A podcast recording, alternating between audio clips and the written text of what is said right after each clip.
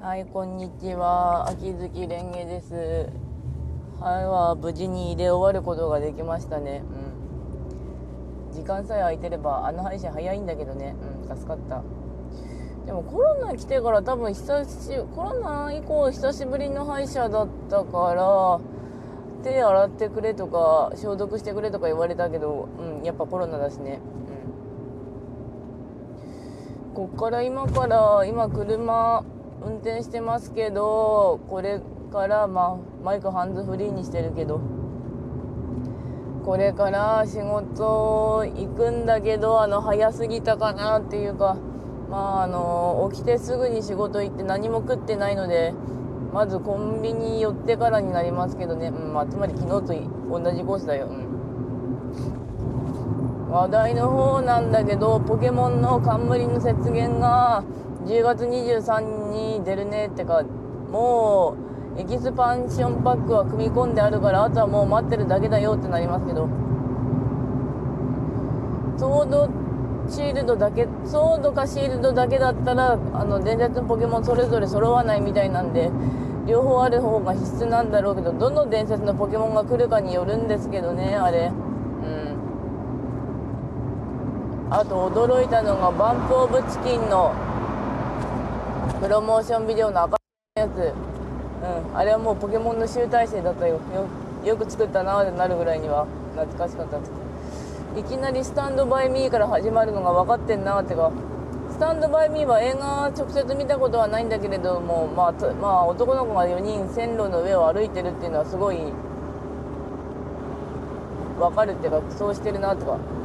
確か後がオズの魔法使いとあなんだっけトム・ソーヤの冒険だったかなあの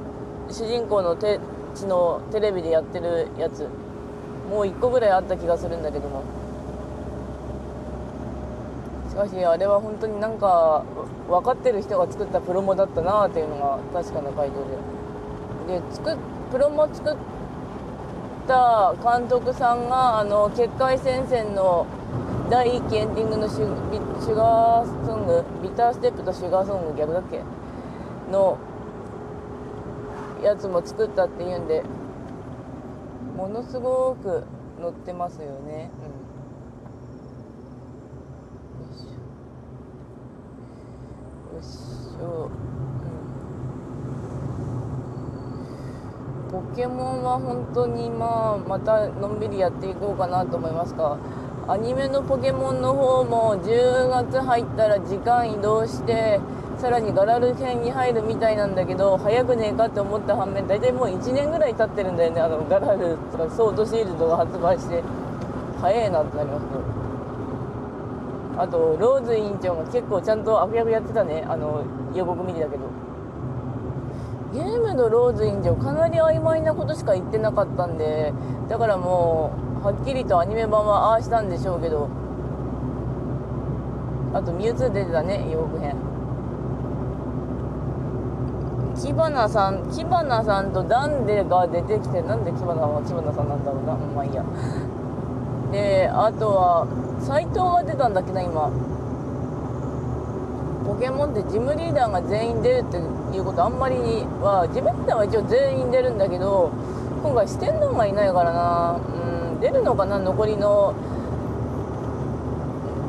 6人。カブさんは出てほしい。てかサトシと多分ネズさん普通にバトルして終わるんだろうけどな。あのだってあのダイマックスそもそもガラル地方でしかできないんだけどサトシたちもう他の地方にひたすらいるからな、うん、今回本当に全地方で旅してる状態なんだけど。サトシ見てるとこいつはもう何回地方を作ったと思ってるんだっていう状態になるからねあれは、うん、サトシだからしょうがないというか。うんいずれにせよポケモン楽しみです。ああとソシャゲの方はまあだらっと語ってるとようやくあのカンコレの1の5をギリギリで終わらせて文アルはついさっきあの復刻の箱を全部あげたんだけど次が坊主めくりのうっざいやつだからどうしようかなとか1回だけ10連は引くんだけど出るかな特攻って感じだ。特攻ないと死ぬんだよなあの死ぬとかひたすら淡々とめくるの飽きんだよなあのゲーム。ボックスガチャは力技で開けられ特攻あれば力技で開けられ突っ込めばひたすらいけるから大丈夫なんですかあの一応食料と食料と炭はむちゃくちゃあるのであの塗装のせいでドストエフスキーのせいで炭の方はだいぶ減ったんだけどご飯はまだまだあるから力技でめくれるんだけど。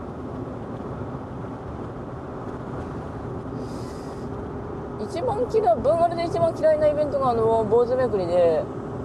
あとはまあキャラクターぶっ込むだけで終わるイベントはすごい楽です、ん、大阪城はちなみにトーラブの方はあの44回ぐらいまで降りたんだけどマジで50回降りてないね。あののんびりしすぎてるね。うん。なんとかでも刀剣は集まりそうなんだけど今大阪城50回がそろそろ終わっちゃうんでそしたらどうしよう。山伏の刀が集まってない。うん。一応まだ一応レベル6になった乱舞のやつは遠慮なくあの山伏にぶち込んでんだけどみっちゃんがまだ統率と勝力が上がっていない、であとトーラブの軽装のやつが肥前君と長村先生が出てたんだけど10月6日って言っててあ意外と遠いなと思いつついや近いなってなってなったので時が経つのは早いよなってなります。だって今日が9月30日で12月がもうあと2ヶ月ぐらいだし早いなってなりますけどね本当に。うん。でまあ後の話題はこれからコンビニのおにぎり何食べようかなっていうのと明日からまた勤務時間変わるんですよね。ちょい早くなる。からいつも書いてる800字小説とか夜に書いた方がベターになってきたんですよね、うん、最近でも800字小説と小ネタぐらいしか書いてないかな趣味の物書きの方は今ちょっと精神がそういえばジェットコースター状態だったなーっていうのに気づいたんだけどせあの他人をき当てにして機嫌を取るんじゃなくて自分で自分の機嫌を取れっていうのは聞くし大体その通りだなって思うんだけどたまに自分で自分の機嫌取るのすっげえ面倒くさくなりますね。うん、で誰か他人に機嫌取ってほしいと思うのは確かにわかる。面倒くさいじゃないですか。あの自分の機嫌はなんとなく分かってるからああ今日の私はあ分かるから私の場合。ああ今日はなんとなくこれとこれが原因で機嫌悪いな面倒くさいなって感じになってて。うん。面倒くさいはよう言ってる。やってらんないとかあるんだけど。ああと今日の温度23度だ。そこそこに過ごしやすい。えー、っとあとどうだろう。残り4分ぐらいか。ちょっと見たけど。これ話しうんああとな。あと好き最近はあと好きなものを好きって維持するのは大変だなっていうのは改めて感じてたりするんだけど具体的に言うと四十七大戦が割とあの今救済入ってるからあと私の考えがちょっと変わってきたところがあって、うん。ちょうどあのコンテンツやるのもものすごく大変なんだけどなーっていうのがなんか感じるっていうかな。うん。いやショールームで好きなバーチャルタレントのガチイベを応援したんだけれども本人たちもむちゃくちゃ悩んで技術上げてこう応援してくれる人を増やしたりとかしつつやってるんだけどそれやるのってむちゃくちゃコストかかるし応援してる方も実際のとこコスト払ってるんですよねで四十七大戦ってあの少子化と,、えー、と人口流出がある意味テーマなんだけどうちの場合少子化の方少子化っていうか高齢化と人口流出の場合があのまず田舎から出ないんですよね地元から出なかったタイプ。だから人口出ますよとかって言われてもああそうなんか出る人は出るのかって感じだしあの進学とかも地元で終わっちゃったから出なかったしあと進学で出ても地元帰ってくるタイプもいたしなんか噛み合わなくなってきたんですよねあの中のテーマが。でも四十七回戦は好きだったりするけどそこがって感じであの100%そういうのジャンルが好きってことめったにないんですよね私。ここはちょっとたまに苦手になるなっていうか。その作品を一つのオードブルつうかあのオードブルじゃないなあの出されるランチメニューやディナーメニューだとするならば途中のこのメニューはダメになるなっていうタイプはある、あと救済関係はあるけどあの私もそうなんだけどどんなに環境が整えられても書かないものは書かないけれどあの続き待ってるのもなへしないなっていうかまああへしないこっちの方言でだるいなとかって意味ですけど。になる感じですね、うん、ちなみに四十七歳戦は三重さんと京都さんと鳥取さんが好きであの地元の石川さんはその結構複雑だったりしますねあいつは。あの改めて地元に関する感情が分かる反面